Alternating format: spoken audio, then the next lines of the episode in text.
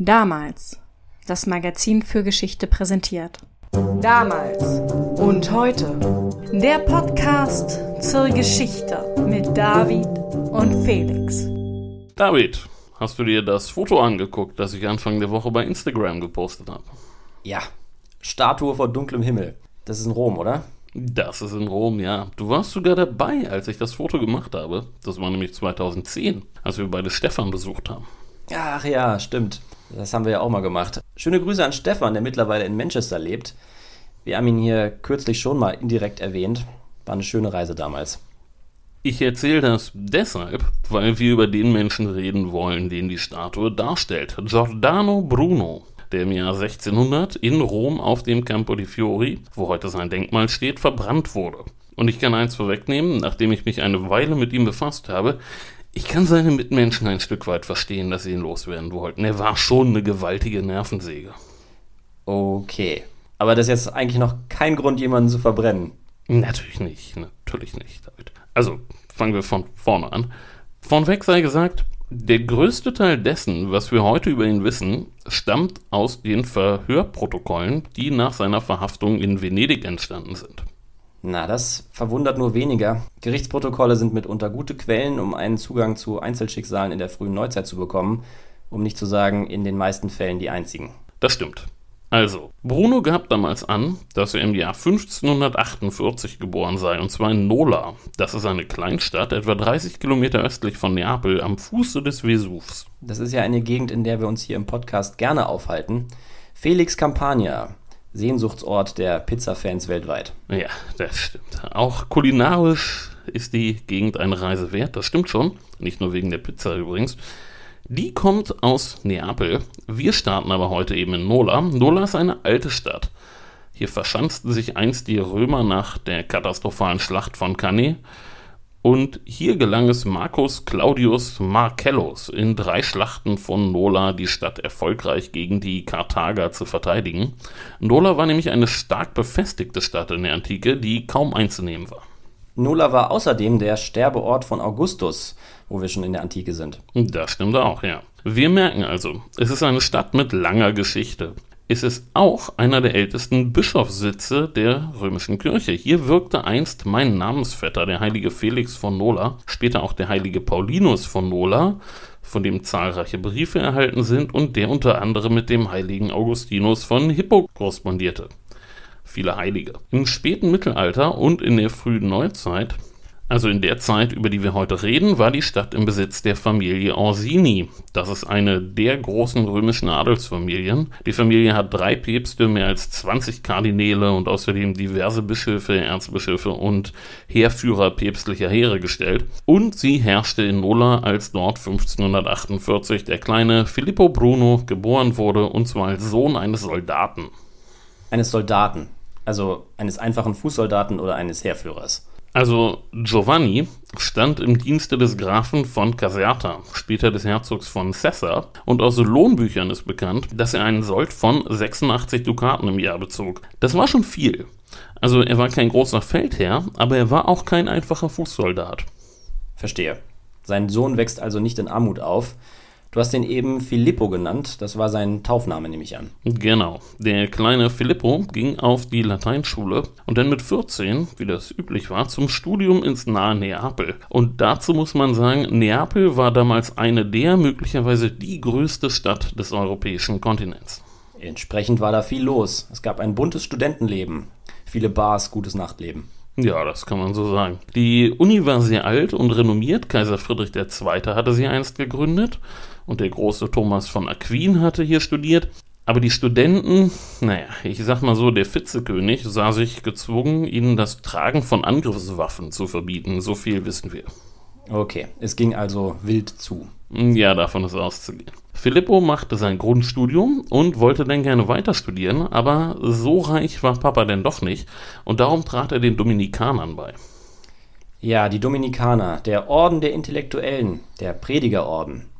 Genau, die Dominikaner waren berühmt für die hervorragende Ausbildung, die sie ihren Mitgliedern angedeihen ließen. Er hatte im Mittelalter viele berühmte Gelehrte hervorgebracht, Albertus Magnus, Raimund von Peñafort, der schon erwähnte Thomas von Aquin, Meister Eckhart, Jordan von Sachsen. Kurz, der Orden verstand sich als die intellektuelle Speerspitze der Christenheit. Deswegen bringt er damals auch so viele Inquisitoren hervor. Ja, das stimmt. Äh, Thomas de Torquemada oder Bernagui, der aus der Namen der Rose bekannt ist, das waren ebenfalls Dominikaner. Jedenfalls bot der Orden Filippo, der ja aus einer nicht armen, aber auch nicht reichen Familie kam, die Chance, jetzt weiter zu studieren. Er war damals 17 Jahre alt, als er in den Orden eintrat und nahm den Ordensnamen Giordano an, wahrscheinlich nach Jordan von Sachsen. Und er absolvierte das Noviziat, wurde Subdiakon, den Diakon und schließlich auch zum Priester geweiht. Und er studierte, las die Klassiker, also Aristoteles, Lucrez, Platon, aber auch Ovid, Horaz und Vergil. Und natürlich die Schriften der Ordensgrößen Thomas von Aquin und Albertus Magnus, aber auch neuere Autoren, von denen er sich später immer wieder auf einen bestimmten bezog, nämlich einen deutschen Autor des Spätmittelalters, und das war Nikolaus von Kues. Ach ja, der ist ja dein Fachgebiet, wie wir hier schon mal verraten haben. Das ist er und glaube mir, er war ein ganz anderer Typ als Giordano, aber dazu später mehr. Neben den tiefgründigen Schriften dieser ganzen philosophischen und theologischen Schwergewichte beschäftigte sich Giordano Bruno auch ausführlich mit etwas, das man damals Ars Memoriae nannte, also Gedächtniskunst auf Deutsch, Heute würde man dazu auch Mnemotechniken sagen. Bruno befasste sich vor allem mit der Loki-Methode. Sagt ihr das was? Ja, das beschreibt schon Cicero. Es geht darum, dass das zu Erinnernde an einem imaginierten Ort abgelegt wird. Bei Cicero war das das Forum, natürlich. Hm, natürlich. Für Benedict Cumberbatch-Fans der Hinweis, der Gedächtnispalast in der Serie Sherlock, das ist im Grunde dasselbe Prinzip.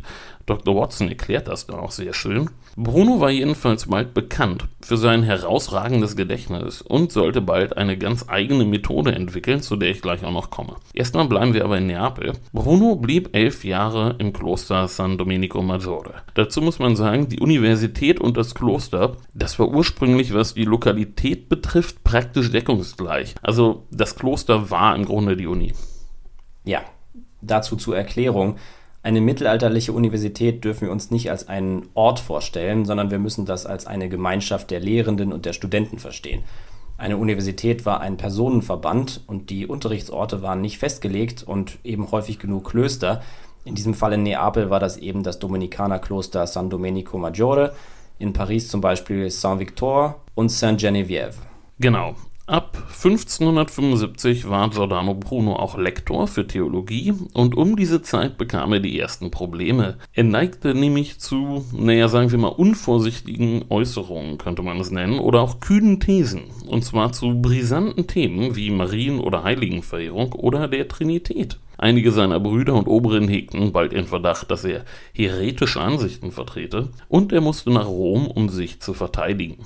Dort kam er übrigens im Konvent an der Kirche Santa Maria sopra Minerva unter. Und falls ihr mal in Rom seid, die Kirche solltet ihr unbedingt besuchen. Die ist links hinter dem Pantheon in der Piazza della Minerva. Und da findet ihr nicht nur die Reliquien der heiligen Katharina von Siena, sondern auch Grabdenkmäler aus der Werkstatt von Andrea Bregno und eine wunderbare Michelangelo-Statue und noch so viel mehr, dass ich jetzt gerade abschweife. Die Kirche ist wirklich schön.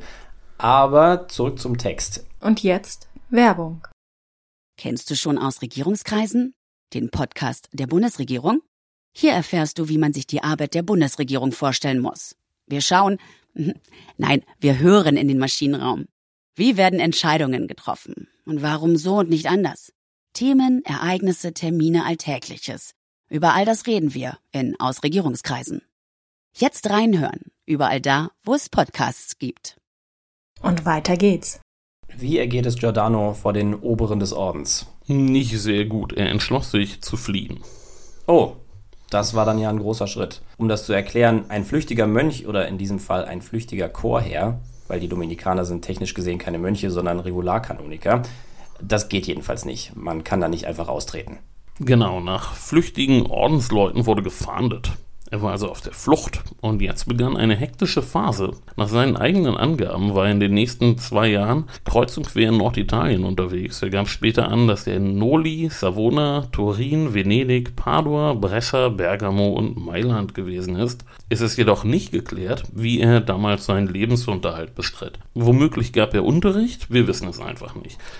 Im Winter 1578-79 reiste er dann weiter nach Norden und zwar nach Genf. Oha, von Rom in die Hauptstadt der Calvinisten, wenn man das so will. Genau. Möchtest du uns kurz die europäische Großwetterlage erläutern? Gerne. Das Konzil von Trient ist vorbei, die Gegenreformation hat Fahrt aufgenommen, in Frankreich toben die Hugenottenkriege, die Bartholomäusnacht ist noch frisch im Gedächtnis, in England regiert Elisabeth I., eifrig bewacht von den Großen des Königreichs um Francis Walsingham und Robert Dudley, die sie vor Putschversuchen der Katholiken zu schützen versuchen, die ihrerseits versuchen, die Katholikin Maria Stuart auf den Thron zu bekommen. In Genf hat sich Johannes Calvin niedergelassen. Der stirbt in den 1560ern. Trotzdem ist Genf damals die Hochburg der Calvinisten. Und dahin zieht es nun also auch unseren Bruno. Will er jetzt selber Calvinist werden oder sieht er dann nur einen sicheren Hafen auf seiner Flucht äh, vor den Nachstellungen der katholischen Kirche? Wohl eher letzteres. In Genf gab es außerdem eine große italienische Community, die sich um den Marchese di Vico scharte. Galeazzo Caracciolo, ein Mann, der aus Neapel stammte, also praktisch ein Landsmann Brunos war, und der ihm nun auch half. Bruno bekam einen Job als Korrektor in einer Druckerei und er schrieb sich am 20. Mai 79 in der Genfer Akademie ein, und zwar unter seinem Taufnamen Philippus und mit dem Titel eines Theologieprofessors. Und was nun geschah, sollte so ein wenig den Ton setzen für die folgenden Jahre. In Genf gab es nämlich einen einflussreichen anderen Theologieprofessor namens Antoine de la Fay. Aber Bruno konnte mit dem nichts anfangen. Er veröffentlichte daher eine Streitschrift, in der er den Lehrmeinungen des Professors widersprach. Das hätte er aber besser nicht getan. Bringt er nun nach den Dominikanern auch die Calvinisten gegen sich auf? Ja. Er wurde verhaftet und wegen Rufschädigung angeklagt. Er musste sich öffentlich entschuldigen und das war's denn schon wieder für ihn in Genf. Und sein Mäzen, der italienische Adlige, greift da nicht ein? Nein, wahrscheinlich war dem Marchese de Vico inzwischen aufgegangen, dass Bruno nicht viel von den Calvinisten hielt. Ah ja. Und nun, nach Italien kann er ja schlecht wieder zurück. Stimmt, nach Süden konnte Bruno nicht, also reiste er nach Westen. Erst nach Lyon, wo er aber keine Arbeit fand, und dann nach Toulouse, wo er privat Astronomieunterricht gab und dann auch als ordentlicher Professor an der Universität lesen durfte. Dann aber flammte der Religionskrieg in Frankreich wieder auf und Bruno ging nun nach Paris nach Paris. Das ist ja durchaus mutig. Ich meine, in Paris toben ja zu der Zeit auch Machtkämpfe. Der Thronfolger Heinrich von Navarra ist Protestant, der Herzog von Guise strebt nach der Macht. Das stimmt, politisch war die Lage angespannt, aber Paris war schon damals eine große und vor allem vielfältige Stadt. Es gab viele Immigranten und viele Milieus. Bruno tauchte im Sommer 1581 in Paris auf und gab zunächst wieder Privatvorlesungen, unter anderem über die Gedächtniskunst. Und die beeindruckten ihre Zuhörer derart, dass sogar der König davon Wind bekam. Nun musst du natürlich erklären, was es mit seiner Gedächtnismethode genau auf sich hat. Gerne. Also nochmal, die Gedächtniskunst war der letzte Schrei in der Zeit und vieles basierte auf der Lucky-Methode, über die wir vorhin gesprochen hatten. Brunos Methode war ähnlich, aber doch anders. Letztlich ging es aber auch um die Verknüpfung von Lehrinhalten mit Bildern. Und zwar war es Brunos Idee, die Silben zu merkender Worte anhand eines definierten Schlüssels mit bestimmten Bildern zu verknüpfen und die entstehenden Einzelbilder dann zu einem neuen großen Fantasiegemälde zusammenzusetzen. Und so entstanden aus Worten fantastische Bilder. Das klingt ja irre. Würde ich gerne mal Beispiele sehen. Er ging aber noch weiter und verknüpfte seine Technik mit einer komplizierten metaphysischen Theorie, in der er die Mechanismen der fantastischen Schöpfung in Beziehung zu äußeren Erkenntnis setzte. Das ist im Detail wahnsinnig komplex und er veröffentlichte jetzt eine Schrift darüber, die De Umbris Idearum hieß, sowie noch weitere Texte, die aber heute verloren gegangen sind. Er bezog sich in der erhaltenen Schrift stark auf den katalanischen Gelehrten Raimundus Lullus, betonte aber besonders die intellektuelle Originalität seines Ansatzes. Und während das nun aber was für Spezialisten war, schrieb er auch eine Komödie für ein breiteres Publikum, Candelario, der Kerzenzieher, und die entsprach ganz dem Geschmack der Zeit. Sie war gelehrt, aber gleichzeitig auch vulgär, sprachlich verschnörkelt und voller Unanständigkeiten. Hm, hat er damit denn Erfolg? Naja, jedenfalls wurde Bruno in Paris so bekannt, dass er einen Mäzen fand. Und zwar war das Michel de Castelnau. Der war französischer Botschafter in London und nahm Bruno nun mit nach England, an den Hof Elisabeths. Oh, ein spannender Ort. Die politische Seite haben wir ja in dieser Folge schon angedeutet, aber auch die Welt der Literatur steht in London kurz vor einer großen Explosion. Wenige Jahre später taucht ja ein gewisser William Shakespeare in London auf, über den es kürzlich auch ein Damalsheft gab. Richtig, die englische Poesie des 16. Jahrhunderts ist extrem interessant weil sich hier erstmals die englische Sprache so richtig entfaltete. Die Sprache war sozusagen noch unfertig in gewisser Weise und es wurde viel experimentiert und ausprobiert und auch für Bruno wurde die Zeit in London literarisch sehr produktiv, auch wenn er nicht auf Englisch schrieb. Zunächst versuchte er jedoch in Oxford eine Stelle an der Universität zu bekommen. Im Juni 1583 fand dort eine Disputation statt, die zu Ehren des Besuchs des polnischen Grafen Albert Laski veranstaltet wurde. Und bei dieser Gelegenheit meldete sich auch Bruno zu Wort, jedoch in einer Art und Weise, die ihn nicht so gut ankam. Oje, was hat er gesagt? Naja, anscheinend legte er ein nicht unbeträchtliches Maß an Arroganz an den Tag. George Abbott, der spätere Erzbischof von Canterbury, der damals in Oxford studierte, hat das Ganze für die Nachwelt festgehalten und er schrieb, dass Bruno, Zitat, mehr dreist als weise vorging, in seinem Streben aufzufallen. Bruno selber fand sich selbst natürlich sehr überzeugend, wie er später in einem Werk auch festhielt, in dem er ausführlich über Oxford herzog. Aber einen Job bekommt er nicht. Nein, denn er war unvorsichtig, ungeduldig und undiplomatisch. An England ließ er später kein gutes Haar. Er schrieb, die Menschen dort seien, Zitat, respektlos, unzivilisiert, grobschlächtig, bäuerisch und verwildert. Das Volk sei unerzogen wie kein anderes und außerdem seien die Engländer ausländerfeindlich.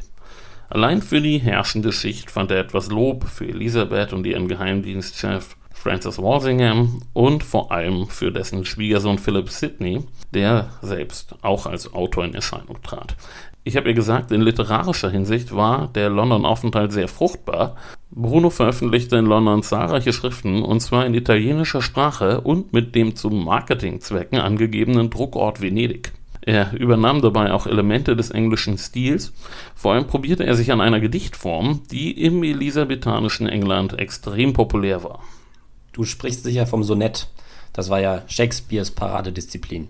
Genau, das Sonett kam ursprünglich aus Italien, aber in England im späten 16. Jahrhundert erlebte es einen Höhepunkt der Popularität, von dem sich auch Giordano Bruno anstecken ließ. Zielgruppe der Werke, die er in England verfasste, waren nicht die Gelehrten, sondern der Hof. Trotzdem waren sie gelehrt. In England entwickelte er nämlich seine großen Thesen, vor allem die von der Unendlichkeit der Welt und der Unendlichkeit der Zahl der Welten. Und dabei baute er vor allem auf den Erkenntnissen des Nikolaus Kopernikus auf. Er kritisierte das alte Weltbild und die aristotelische Physik und verteidigte Kopernikus. Er ging aber letztlich viel weiter, als Kopernikus oder auch Nikolaus von Kues es je gewagt hätten. Kopernikus wusste nämlich, dass er letztlich ein Modell vorstellte, eine Theorie, und dass zwischen einem Modell und der Wirklichkeit immer ein gewisses Missverhältnis besteht, egal wie plausibel die Theorie ist. Bruno riss diese Grenze nun einfach nieder. Er wollte das tun, was moderne Wissenschaftler eben nicht tun und quantitative Naturerkenntnis und spekulative Philosophie miteinander harmonisieren. Und wenn man ihn mit Nikolaus von Kues vergleicht, den er sehr bewunderte, Nikolaus von Kues ging auch davon aus, dass eine endliche Welt nicht denkbar sei und dass etwas, das unendlich ist, auch kein Zentrum haben kann und dass demzufolge auch die Erde nicht der Mittelpunkt der Welt sein kann. Aber für Cusanus erschloss sich die Unendlichkeit der Welt gerade aus der Begrenztheit der menschlichen Erkenntnisfähigkeit. Kurz, Cusanus blieb stets im Konjunktiv, Bruno hingegen wählte den Indikativ. Und deshalb wurde Nikolaus von Cus oder Cusanus, wie er genannt wird, zum Kardinal der römischen Kirche ernannt und Bruno wurde als Ketzer verbrannt. Genau. Aber begeben wir uns zurück nach London. Bruno verfasste dort eine ganze Reihe von Schriften, dann aber musste er die Stadt verlassen, denn sein Gönner Castelnau, in dessen Haus er wohnte und den förderte, wurde nach Frankreich zurückbeordert. Okay, wie kam es dazu?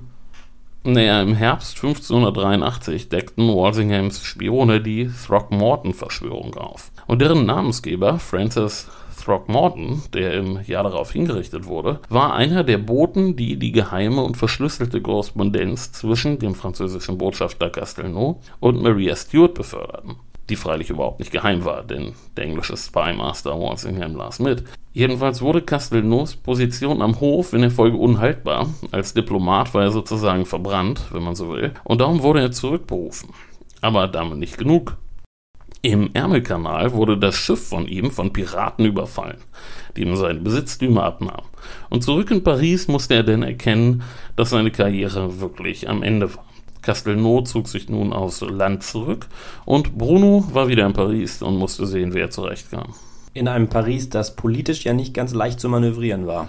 Genau, wir hatten das vorhin schon angedeutet. Der Konflikt zwischen dem König und dem Thronfolger auf der einen und den Guisen auf der anderen Seite war nun praktisch offen entbrannt. Die Guisen, das heißt Henri, der Herzog, und sein Bruder Louis, der Kardinal und Erzbischof von Reims war, waren katholische Hardliner, die vor allem dem Thronfolger Heinrich von Navarra, der Protestant war, feindlich gesonnen waren. Und der regierende König Henri III., ja, der war in einer sehr schwierigen Lage. Ja, das war knifflig. Heinrich IV. konvertiert ja schließlich getreu dem berühmten Motto Paris ist eine Messe wert und wird König. Aber wie geht jetzt Bruno mit dieser schwierigen Umgebung um, als er nun wieder in Paris aufschlägt? Naja, er posaunte seine Ansichten raus wie gewohnt natürlich. Der sich in Paris aufwaltende Holländer Arnold von Buchel schrieb dazu, Zitat, Giordano Bruno aus Nola, ein Italiener, der das Pseudonym Philoteo angenommen hat, lehrt die Philosophie auf schärfere Weise, als seiner Sicherheit gut tut. Oje. Ja, interessanterweise sind aus dieser Zeit Äußerungen zu seiner persönlichen religiösen Einstellung bekannt, denn in Paris besuchte Bruno häufig die Bibliothek von Saint-Victor und unterhielt sich mit dem dortigen Bibliothekar. Und der hat recht umfangreiche Aufzeichnungen darüber gemacht. Unter anderem hält er daran fest, dass Bruno die protestantische Gnadenlehre ablehnte. Aber er schreibt auch über negative Äußerungen Brunos zu den Oberen des Dominikanerordens. In Paris unterhielt sich Bruno aber nicht nur mit dem Bibliothekar, nein, er führte auch Gespräche mit dem Bischof von Bergamo, Gerolamo Ragazzoni, der als päpstlicher Nuntius in Paris war, und deutete an, dass er gerne in den Schoß der Kirche zurückkehren würde, jedoch nicht bereit sei, wieder in den Orden einzutreten. Der Nuntius zeigte sich in der Hinsicht aber wenig optimistisch und sagte, wenn Bruno, der ja als flüchtiger Regularkanoniker exkommuniziert war, die Absolution anstrebe, dann müsse er auch wieder in den Predigerorden oder wenigstens in einen anderen Orden eintreten. Ist das denn ein ernsthafter Versuch, zu seinen katholischen Wurzeln zurückzukehren oder will er einfach zurück nach Italien? Wir wissen es nicht. Möglicherweise war es etwas von beidem. Die Protestanten hatten ihn jedenfalls nicht überzeugt, weder in Genf noch in England oder in Frankreich. Nun sollten wir aber hören, wie es Bruno gelang, auch aus Paris vertrieben zu werden, meinst nicht? Er sorgt also wieder für Ärger. Okay, lass hören. Er sorgt sogar mehrfach für Ärger. Zunächst einmal lernte Bruno in Paris einen anderen Italiener kennen, Fabrizio Mordente aus Salerno. Der ist in die Geschichte eingegangen als Erfinder des Acht-Spitzen-Zirkels, eines Instruments, das sehr präzise geometrische Operationen ermöglichte und sehr hilfreich war für astronomische Berechnungen. Zu diesem Instrument legte er eine Schrift vor, und zwar, da er kein Latein konnte, auf Italienisch. Und Bruno bot sich nun an, den Zirkel auf Latein einem gelehrten Publikum vorzustellen. Nur beließ er es nicht dabei, Mordentes Schrift einfach zu übersetzen oder einfach nur den Zirkel zu beschreiben, sondern er dachte mal wieder weiter und er ging sich in philosophischen Spekulationen. Und als Fabrizio mitbekam, was Bruno da fabriziert hatte, war er sauer. Er wollte eine mechanische Beschreibung, kein philosophisches Traktat. Während Bruno seinerseits die philosophischen Konsequenzen, die er aus Mordentes Entwicklung zog, viel wichtiger fand als die bloße Mechanik, als das Instrument an sich. Mordente kaufte nun jedenfalls alle Exemplare der Schrift auf, die er kriegen konnte, und vernichtete sie. Nur zwei Exemplare haben überlebt. Bruno ging seinerseits in die Offensive und schrieb zwei Schmähschriften, in denen er über Fabricios geistige Beschränktheit lästerte, weil der nicht erkannte, was er selbst für geniale Folgerungen aus dessen Erfindung gezogen hatte. Das war die erste Geschichte, mit der Bruno sich in gelehrten Kreisen unbeliebt macht. Ich fange jedenfalls an zu erkennen, warum du ihn unsympathisch findest. Und äh, was ist die zweite Geschichte? Tja, im Mai 1586 legt er 120 Artikel vor, mit denen er den Lehren der aristotelischen Physik widersprach und die sehr provokativ formuliert waren. Und wie man das damals so machte, lud er zu einer Disputation darüber am Collège de Cambrai ein, um darüber zu diskutieren. Die Veranstaltung war gut besucht, ein Student trug die Artikel vor und Bruno forderte das Publikum auf, sich dazu zu äußern. Und darüber, was dann geschah, existieren im Wesentlichen zwei Versionen der Geschichte. Die erste ist, dass ein Advokat mit Namen Rudolphus Galerius ihm antwortete und die traditionellen Auffassungen der Peripatetiker verteidigte. Peripatetiker sind eben die Vertreter der aristotelischen Lehre. Bruno aber hielt es für unter seiner Würde zu antworten und ging einfach. In Version 2 der Geschichte kam er gar nicht dazu zu antworten, weil die Veranstaltung in einem wüsten Tumult unterging. Was auch immer geschehen ist, in jedem Fall markierte diese Veranstaltung das Ende von Brunos Aufenthalt in Paris und in Frankreich. Hat er sich also wirklich mit allen verscherzt? Er kann nicht zurück nach Italien, das ist klar.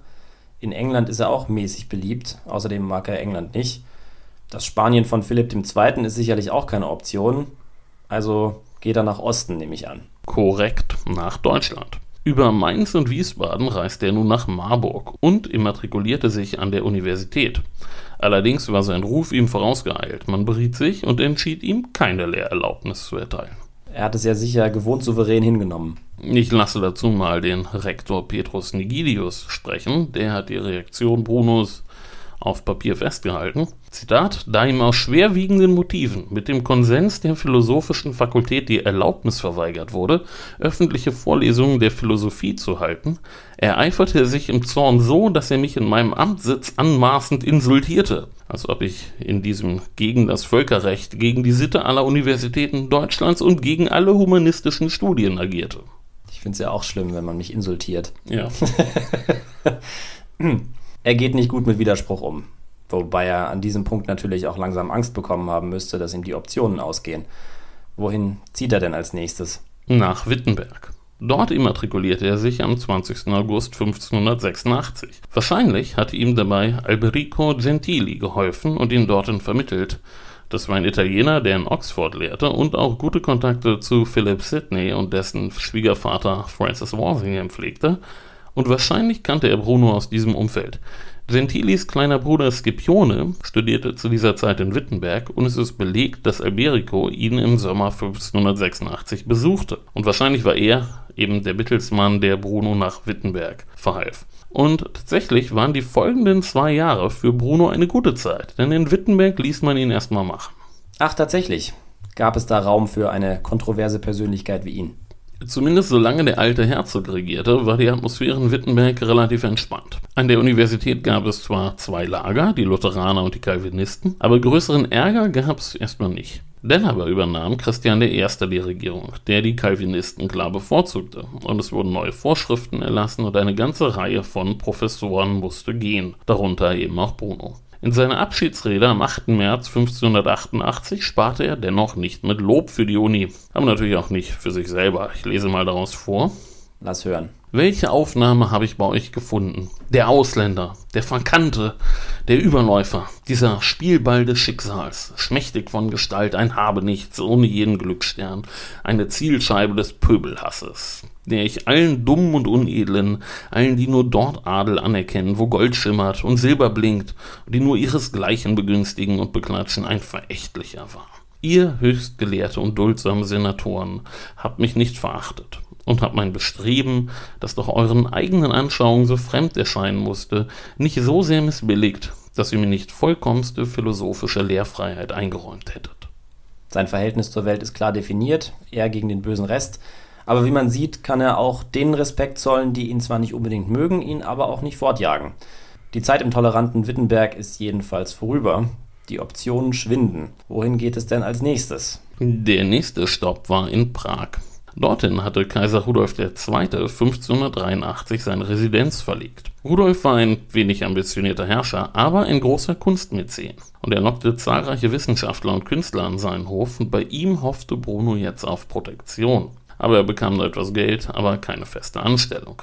Also musste er weitersuchen, versuchte es in Tübingen, aber ohne Erfolg, und ging dann nach Helmstedt, wo der Herzog Julius nur wenige Jahre zuvor die Academia Julia gegründet hatte. Bruno immatrikulierte sich dort am 13. Januar 1589, dann aber starb im Mai der Herzog. Bruno mischte sich in eine Debatte der Theologen ein, wurde vom lutherischen Superintendenten Heinrich Bözius exkommuniziert und damit war auch das Kapitel beendet. Die Katholiken haben ihn exkommuniziert, die Calvinisten haben ihn aus Genf rausgeworfen und die Lutheraner exkommunizieren ihn jetzt auch? Das ist korrekt. Er hat es also geschafft, sich mit allen Konfessionen zu überwerfen. Korrekt. Und nun? Nur ging er nach Frankfurt. Und da nimmt man einen derart angeschossenen noch auf. Nein, man lässt ihn nicht mal in die Stadt. Er musste vor der Stadt Quartier beziehen. Also wieder weiter. Nein, Bruno ließ sich nicht beirren, Frankfurt sollte es jetzt sein. Die Zeit in Wittenberg und Helmstedt hatte Bruno nämlich genutzt, um Ordnung in seine Arbeiten zu bekommen und in Frankfurt war im 16. Jahrhundert die große Buchmesse. In Frankfurt hatte schon Gutenberg seine Erzeugnisse vorgestellt und im 16. Jahrhundert war Frankfurt einfach der Ort für den europäischen Buchhandel. Bruno will jetzt also seine Schriften drucken und vermarkten.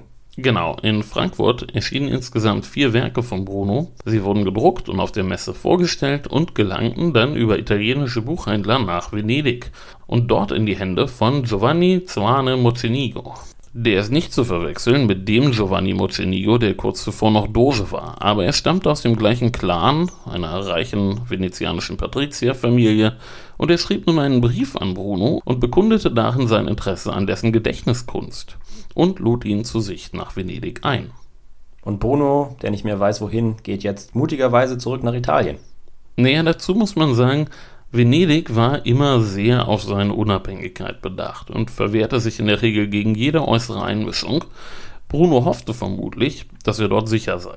Er ging auch erstmal nicht direkt in die Stadt Venedig, sondern nach Padua. Er hat es auf den dortigen freien Lehrstuhl für Mathematik abgesehen, den bekam er aber nicht. Stattdessen wurde auf die Professur bald ein anderer berufen, ein gewisser Galileo Galilei. Gut, das nenne ich mal ein hochkarätiges Bewerberfeld. Einen besseren Anwärter als Galilei hätte es natürlich nicht geben können. Rückblickend betrachtet versteht sich. Ja, zu dem Zeitpunkt war Galilei noch ein junger Nachwuchsforscher, aber klar rückblickend betrachtet war das natürlich eine 1A-Wahl, die man da in Padua traf. Da zählen sie heute noch von einem Tourist Office in Padua. Das kann man so sagen, ja. Für Giordano Bruno ist das natürlich Pech. Jo, im Frühjahr 1592 zog er nun also doch bei Mocenigo ein. Wahrscheinlich war ihm das Geld ausgegangen. Im Mai hatte Mocenigo aber schon genug von seinem Gast und zeigte ihn bei der Inquisition an. Ach du je, das ging jetzt aber schnell bergab. Spricht eher nicht für ein glückliches Zusammenwohnen. Nee, es ist nicht davon auszugehen, dass sich beide besonders gut verstanden, nein. Und was genau sind die Beschuldigungen, die da jetzt gegen Bruno vorgebracht werden? Ich meine, wir haben ja mittlerweile gelernt, dass Brunos Sozialkompetenz zu wünschen übrig lässt, aber das reicht ja nicht für eine Anzeige. Ja, das stimmt. Mocenigo warf ihm vor, er habe Christus verhöhnt und Pläne geäußert, eine Sekte gründen zu wollen. Und gibt es Hinweise, dass das stimmt? Das stimmte wohl eher nicht, nein. Aber Bruno war nun in die Finger des Apparats geraten. Er wurde verhaftet und verhört und für uns Historiker war das eine gute Sache, denn die überlieferten venezianischen Verhörprotokolle sind eben eine sehr ergiebige Quelle für den Lebensweg des Giordano Bruno, aber auch für sein Aussehen. Dort heißt es nämlich, Bruno sei ein Mann von normaler Statur mit kastanienbraunem Bart. Naja, ziemlich nichtssagende Beschreibung, würde ich sagen. Aber natürlich besser als nichts. Jo, das stimmt. Dann wurde der Prozess eröffnet und er schien wirklich im Sande zu verlaufen. Dann aber wurde im Juli routinemäßig ein Prozessbericht nach Rom geschickt und dort erinnerte man sich, Bruno, Giordano Bruno, da war irgendwas. Jedenfalls zog der Großinquisitor Giulio Santoro den Fall an sich und bat in Venedig beim Großen Rat um die Auslieferung Brunos an die kolonialen Behörden. Nun haben wir gesagt, in Venedig sah man sowas nicht gerne, der Antrag wurde also abgelehnt. Dann aber hakte der Großinquisitor nochmals nach. Und diesmal wurde ein Rechtsgutachter bestellt, um die Sache zu klären. Und der kam zu der Auffassung, dass der Fall Giordano Bruno einst in Neapel und in Rom seinen Anfang genommen habe und empfahl daher die Auslieferung. Der Große Rat stimmte also im zweiten Anlauf dafür. Und im Februar 1593 wurde Bruno nach Rom gebracht. Nun war er also in Rom und in den Händen der kurialen Behörden, und deren Arbeitsweise war speziell. Ja, die Kurie war und ist für ihre unfassbar komplizierte Bürokratie berühmt und berüchtigt. Das ist korrekt. Schon im Mittelalter hatte sich dort eine spezielle Berufsgruppe entwickelt, die Prokuratoren. Das waren Leute, deren Beruf es war, die Anliegen ihrer Klienten durch den römischen Behördendschungel zu führen, weil kein Außenstehender je verstehen konnte, wie das eigentlich alles funktionierte. Das waren absolute Spezialisten, Profis und selbst die spezialisierten sich in der Regel auf bestimmte Bereiche, weil das viel zu kompliziert und kaum zu überschauen war. Ich nehme an, auch in diesem Fall malen die Mühlen des gewaltigen Apparats langsam. Langsam, aber gründlich, ja. Bruno kam ins Gefängnis und nun begannen sieben lange Jahre, in denen auf Tage des Verhörs und der Zeugenvernehmung Monate des Nichtstuns folgten. Selbstverständlich kam zum Beispiel immer alles zum völligen Stillstand, sobald der Papst die Stadt verließ, was gleich mehrfach der Fall war in diesen sieben Jahren. Und bis 1599, das heißt sechs Jahre lang, ging alles sehr, sehr langsam voran. Dann trat ein neuer Großinquisitor auf den Plan, Roberto Bellamin. Dessen Karriere verlief gerade sehr gut, denn am 3. März 1599 wurde er zum Kardinal ernannt. Er war Jesuit und sehr gebildet, und zwar war er Spezialist für Apologetik und Kontroverstheologie. Bei allen spektakulären Fällen, die in den nächsten Jahren so anstanden, spielte er eine sehr gewichtige Rolle, zum Beispiel auch im Fall Galileo Galilei später oder in der Frage der Eidesleistung der englischen Katholiken für James I. Und selbst seine zahlreichen Gegner mussten zugeben, dass Bellarmin alles andere als ein intellektuelles Leichtgewicht war. Er nahm sich jetzt also Brunos Schriften vor und fasste dessen in den Augen der Kirche zweifelhafte Äußerungen in acht Thesen zusammen. Trommelwirbel.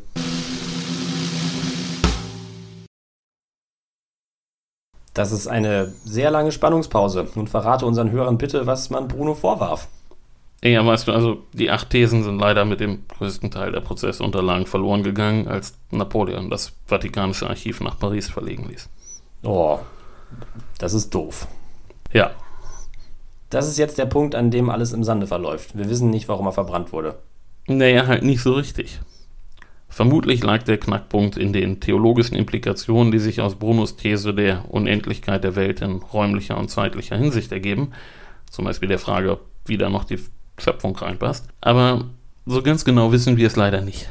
Aber Bruno verstand es auch nicht. Oder er tat jedenfalls so. Er wurde natürlich aufgefordert zu widerrufen. Aber am 21. Dezember 1599 erklärte er, dass er nichts bereuen könne und wolle, dass er nichts zu bereuen noch einen Gegenstand der Reue habe und dass er nicht wisse, was er bereuen solle. So heißt es im Protokoll. Es wurde dann noch ein weiterer Versuch gemacht, mit ihm zu reden, von zwei Oberen des Predigerordens, also der Dominikaner, aber Bruno beharrte darauf, dass er missverstanden worden sei. Am 8. Februar wurde dementsprechend festgestellt, dass er ein unbußfertiger und hartnäckiger Heretiker sei und seine Schriften wurden auf den Index der verbotenen Bücher gesetzt, wo sie verbleiben sollten, bis selbiger Index 1966 abgeschafft wurde. Dann wurde Bruno an den weltlichen Arm des Gesetzes übergeben und jetzt ging alles sehr schnell. In den frühen Morgenstunden des 17. Februar wurde Giordano Bruno auf den Campo dei Fiori geführt, an einen Pfahl gebunden und verbrannt. Puh, okay. Also, wir haben gelernt, er ist eine ziemliche Nervensäge gewesen und er gefällt sich bis zuletzt in der Rolle des Außenseiters. Aber bei den Verbannungen und Exkommunikationen ist es nicht geblieben. Irgendwann schlägt die Kirche brutal zu und beschert ihm einen schrecklichen Tod. Das ist korrekt. Man muss dazu sagen, es war natürlich eine sehr spezielle Zeit, in der wir uns befanden. Die Christenheit war in Aufruhr. In Frankreich, in den Niederlanden wurde gekämpft, in England und in Deutschland gab es große religiöse Spannungen und Bruno hatte es nicht verstanden, sich abzusichern. Er hatte sich mit allen Konfessionen überworfen, es war niemand da, der für ihn vorsprach. Er war in dem Sinne ein kleiner Fisch, ein Niemand, ein leichtes Opfer. Und aus der Perspektive des Historikers ist es natürlich bedauerlich, dass sich nicht genau nachvollziehen lässt, was ihm nun letztlich vorgeworfen wurde, warum er verbrannt wurde. Aber was er rückblickend natürlich nicht war, ist das, als das ihn einige später dargestellt haben, nämlich ein Märtyrer der modernen Wissenschaft. Denn er war eben kein moderner Wissenschaftler. Er erkannte die Grenzen seiner Erkenntnis nicht im Gegensatz zu Kopernikus oder Nikolaus von Kues und im Gegensatz übrigens auch zum Inquisitor Roberto Bellamin, der im Galileo-Prozess wirklich bemerkenswerte Dinge über die Rolle des Zweifels in den Wissenschaften gesagt hat. Bruno war eben gerade ein Gegner einer rein quantitativen auf empirischen Erkenntnissen aufbauenden naturwissenschaftlichen Methode, wie sie Kopernikus oder Galilei verfolgten. Nichtsdestotrotz, ich will nochmal über die Statue auf dem Campo di Fiori sprechen, auf die wir am Anfang gekommen sind. Die sorgte nämlich richtig für Ärger. Okay, erzähl. Also, die Statue wurde am 9. Juni 1889 enthüllt.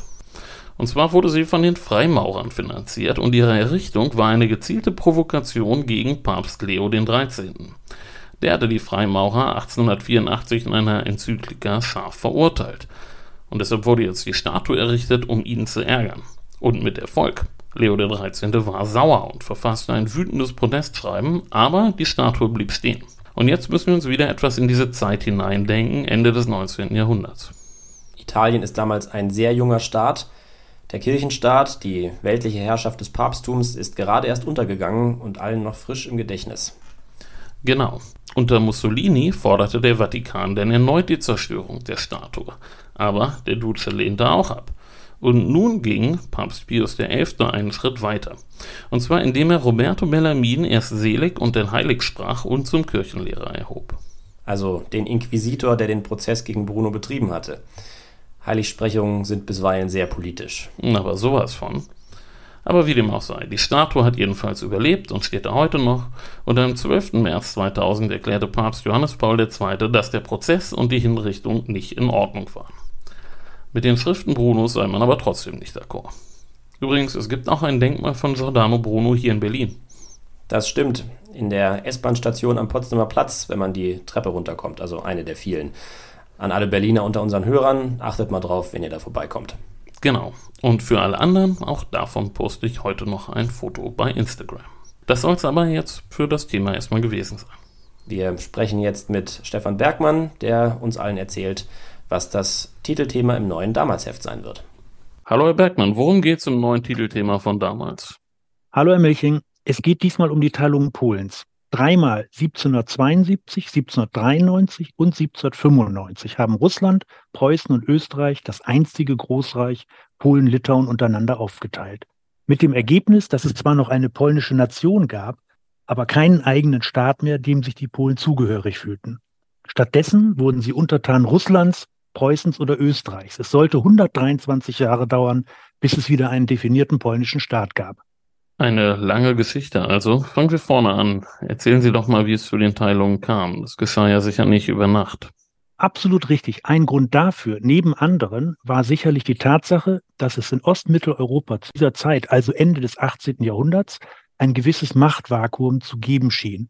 Und die angrenzenden Großmächte spürten dies, wenn man mal dick auftragen will, sozusagen wie hungrige Wölfe, die ein schwaches Herdentier ausmachen. Was hieß das konkret? Um das zu verdeutlichen, muss man ein paar Jahrhunderte zurückgehen. 1386 war durch die Heirat der polnischen Königin Hedwig mit dem litauischen Großfürsten Władysław Jagiello ein Reich entstanden, das von der Ostsee bis an die Adria und ans Schwarze Meer reichte. Man muss sich das mal klar machen. Es spielte zeitweise in derselben Liga wie das Heilige Römische Reich und das Haus Habsburg. Wer es genauer wissen will, wir haben dazu 2022, kleiner Werbeblock in eigener Sache, ein schönes Heft gemacht. Die Jagiellonen, Europas vergessene Großmacht. Zurück zum aktuellen Thema. 1572 starben die Jagiellonen im Mannesstamm aus. Beide Reichsteile waren in einer polnisch dominierten Realunion verbunden. Seit 1573 wählten die Adligen in Polen-Litauen den Herrscher. Dieses ungewöhnliche Konstrukt hieß Adelsrepublik was sich demokratischer anhört, als es war. Die nichtadeligen Menschen hatten natürlich nichts zu melden. Soweit klar, aber inwiefern macht das Polen-Litauen zum Übernahmekandidaten? Diese sogenannte Adelsrepublik hatte eine große Schwäche. Beschlüsse der beiden Kammern des Reichstags, des Sejm, wurden gewöhnlich nur einstimmig gefasst. Das war eine Tradition, die zu dieser Zeit an voller Blüte stand. Jedes einzelne Mitglied konnte also wichtige Weichenstellungen durch ein Veto verhindern. Das machte Polen-Litauen nicht gerade zu einem Anwärter auf eine herausragende Stellung in Europa. Stattdessen war das System langsam, schwerfällig und anfällig für Manipulationen, Stichwort Bestechung. Und damit sind wir bei den Großmächten, die aus all diesem schlossen, dass es in Polen-Litauen etwas zu holen gab, zum Beispiel indem man versuchte, einen den eigenen Interessen zugeneigten Monarchen zu installieren. Okay, lässt sich die Motivlage der benachbarten Mächte näher beschreiben? Etwa so, Zarin Katharina II. betrachtete Polen als natürliches Interessengebiet Russlands, das nach ihrer Pfeife tanzen sollte. Die noch relativ junge Großmacht Preußen wollte einfach gern Territorien hinzugewinnen und konkret zunächst die Landbrücke zwischen Pommern und dem Herzogtum Preußen schließen.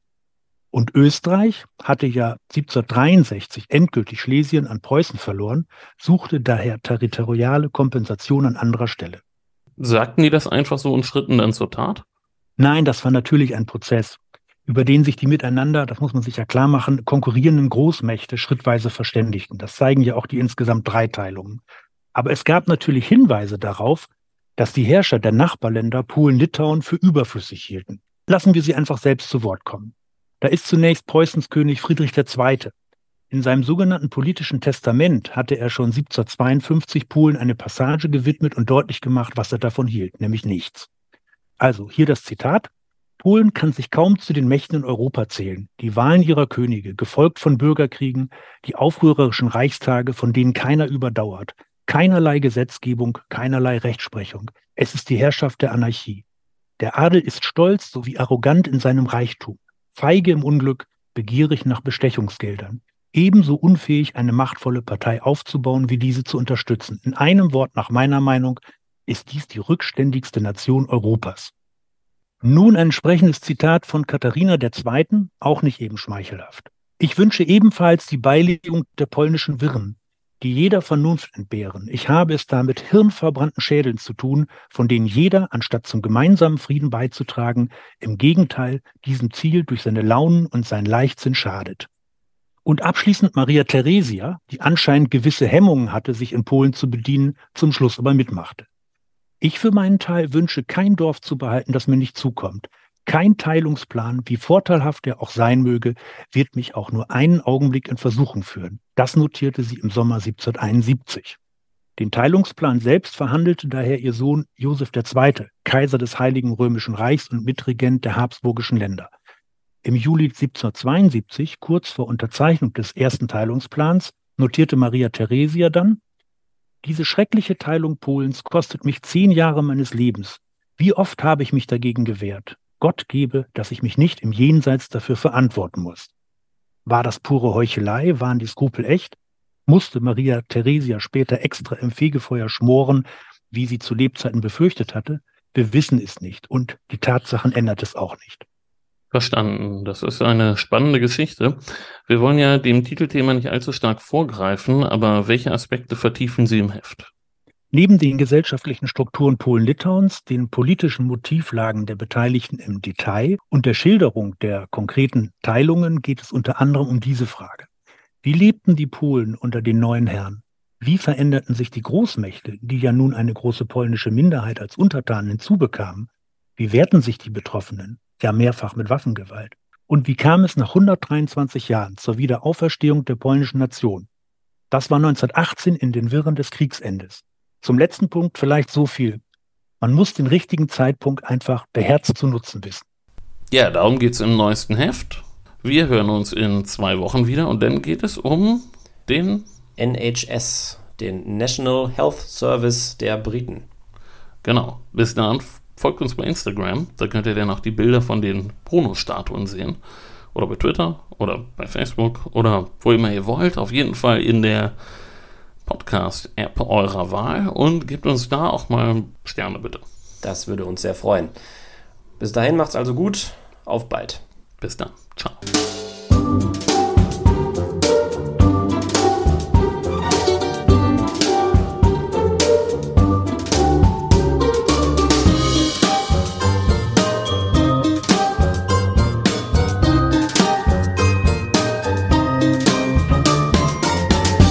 Ich meine, wir haben ja mittlerweile gelernt, dass Brunos Spezialkompetenz. Ich meine, oh ja. Worauf ich mich besonders verstehe, ist der Umgang mit Menschen. ja. äh,